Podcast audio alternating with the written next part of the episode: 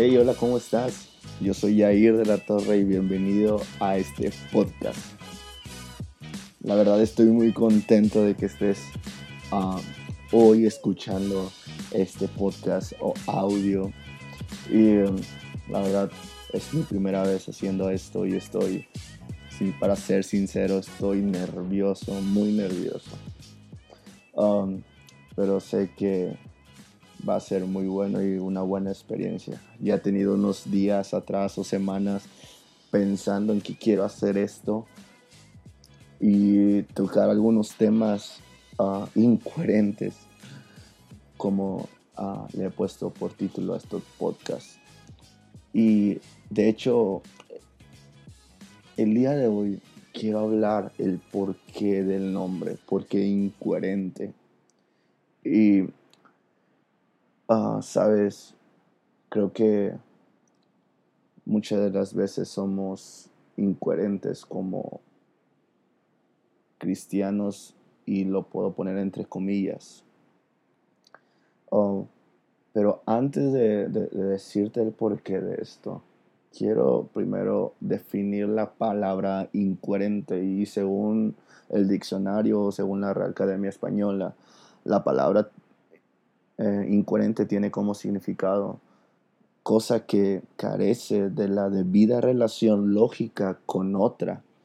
Y yo sé que habrá gente que me va a decir, oh, no, Yair, la palabra de Dios no se contradice. Lo que la Biblia dice es muy lógico, tiene mucha lógica o cosas como esas. Ah, y lo sé, y lo sé. Ah, solamente lo que quiero dejar en claro.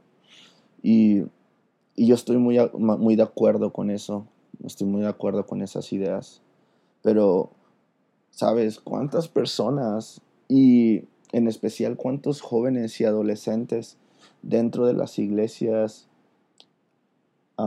existen considerando mejor o más lógico las prácticas o pláticas o enseñanzas que se hacen o se dan fuera de una iglesia, que no consideran lo que se les predica o enseñan dentro de ellas, dentro del lugar donde a lo mejor están creciendo o han crecido o han estado por mucho tiempo. O cuántos hijos de pastores, y esto es ah, mi mayor carga, cuántos hijos de pastores hay en este momento estando con los pies en la iglesia, pero con su corazón y su mente fuera de ella. En verdad, esto es muy triste. Oh, ¿Y por qué lo digo? Porque muchos de nosotros hemos pasado por esa etapa, muchos de nosotros hemos pasado eh, por esos momentos que tenemos nuestros pies en la iglesia, estamos presentes los domingos, reuniones entre semana que hay en las iglesias pero nuestro corazón, nuestra mente están fuera de ella. Actuamos como si no conociéramos a Cristo y es que en verdad no hemos tenido un encuentro con Él. Y a esas personas van dirigido o va dirigido estos podcasts. Personas que no quieren nada en este momento con Dios, que no encuentran lógica en esperar, por poner un ejemplo, no encuentran lógica en esperar a tener sexo, relaciones sexuales hasta el matrimonio, sino que se adelantan a eso.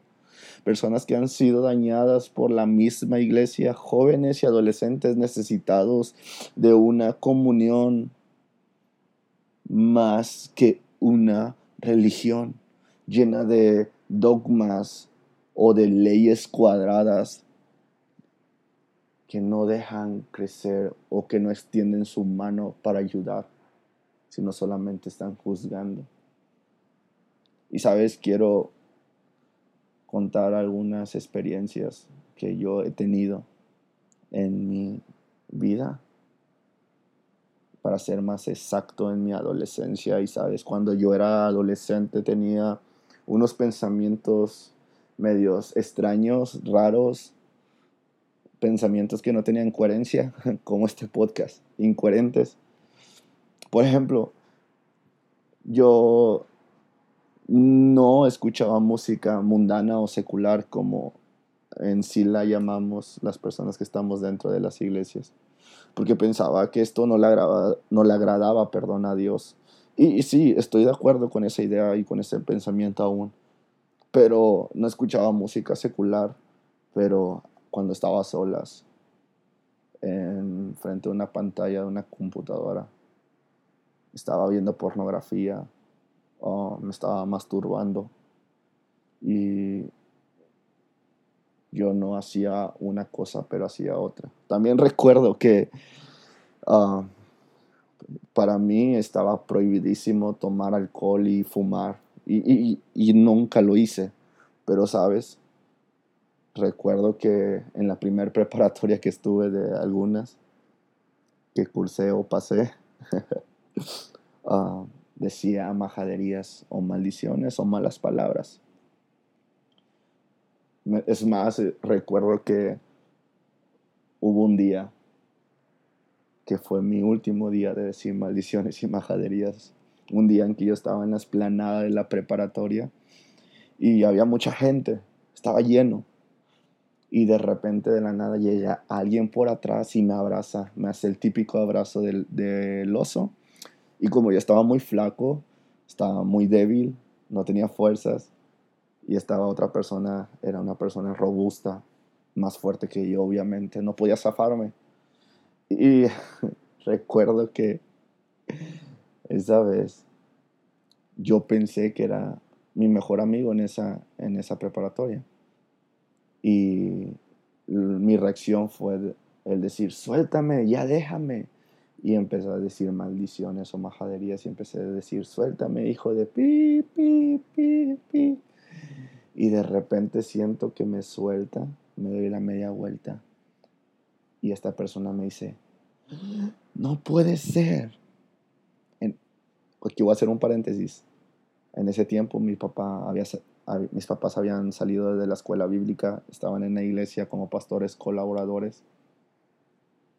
Um, cierro el paréntesis y esta persona dice, no puede ser el hijo del líder Alain diciendo maldiciones. Ahora, imagínate mi cara en ese momento, que una persona de la iglesia me escuchó diciendo maldiciones o majaderías. No podía con mi cara de vergüenza, estaba sudando frío.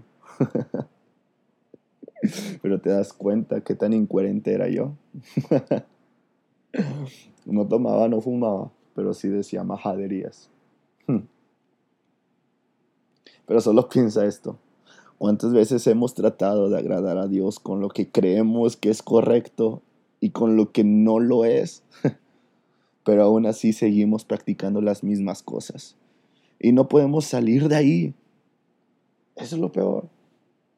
Intentamos, intentamos salir de ahí con nuestras propias fuerzas. Y sabes, Romanos 8:8 nos dice, los que viven según la carne no pueden agradar a Dios. ¿Cómo estamos viviendo tú y yo en este momento? ¿Cómo lo estamos haciendo? Y, sabes, yo no estoy tomando una postura de juzgarte o, juzgarnos, porque ¿quién esto? También estoy yo. Por supuesto que no. Lo que quiero que te des cuenta es que tanto tú como yo muchas de las veces fallamos. Pero existe una gracia que nos levanta, nos abraza, nos limpia y nos renueva. ¡Wow! Y puedo decir que es la gracia que se muestra en el Salmo 23, uno de mis salmos favoritos. Quiero leer el versículo 3 en la versión NTV y dice, Él renueva mis fuerzas, me guía por sendas correctas y así da honra a su nombre. Y este versículo lo quiero dividir en dos partes, por así decirlo. Primero, renueva mis fuerzas.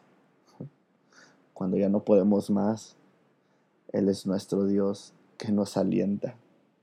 Él es nuestro Dios que nos impulsa. Él es nuestro buen pastor, nuestro Padre.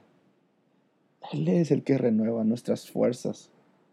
Y luego dice en la segunda parte que quiero hacer un poco de énfasis. Me guía por sendas correctas. Mira, no solo renueva nuestras fuerzas, sino que nos guía por caminos correctos, por caminos agradables, caminos donde hay pastos verdes. Y eso es gracia. Eso es gracia. No importando nuestra condición, Él nos toma, nos abraza, nos levanta, renueva nuestras fuerzas. Porque en el versículo 5 de ese mismo capítulo dice, me preparas un banquete en presencia de mis enemigos. Y esto es lo que me quebra. Esto es lo que explota en mi mente. Solo ve esto. Mi buen pastor, mi padre, ha preparado un banquete para mí en presencia de mis enemigos. Recuerda que nuestra lucha no es contra carne ni sangre. Entonces, ¿qué tipo de enemigos tenemos alrededor del banquete que estamos probando Dios y yo? ¿Qué tipo de enemigos son los que están alrededor de ese banquete que Él ha preparado para nosotros dos? ¡Wow! No, increíble. Qué increíble pastor tenemos, ¿no? Que en medio de nuestros enemigos Él nos hace sentir seguros. Estoy seguro en la mesa de mi rey. Estoy seguro en la mesa de mi buen pastor. No importa la oscuridad, la tormenta, los problemas. No importa quiénes son los enemigos que están alrededor. No importa. No tendré miedo porque estoy sentado en la mesa juntamente con Él. Y es por eso que le he puesto a este podcast y a los siguientes como lema, tema o título, no sé, incoherente. No hay coherencia. Yo no merecía esto, pero es su gracia. Yo solamente he respondido al llamado que Él me hizo. Yo lo amo a Él porque Él me amó primero. wow. Qué hermoso.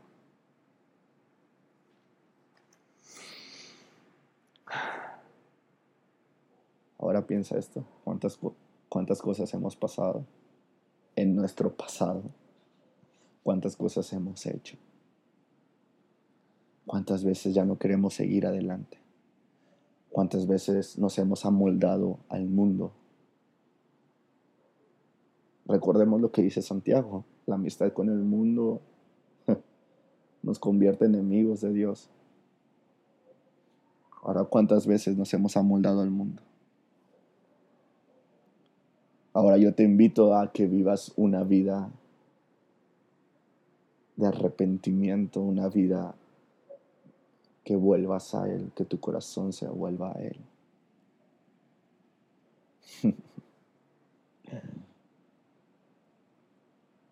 y la verdad te doy gracias por haber escuchado este podcast. Ah, mi corazón está contentísimo y estaré subiendo más podcasts eh, más adelante. Espero que haya sido de mucha bendición. Dios te bendiga y nos vemos.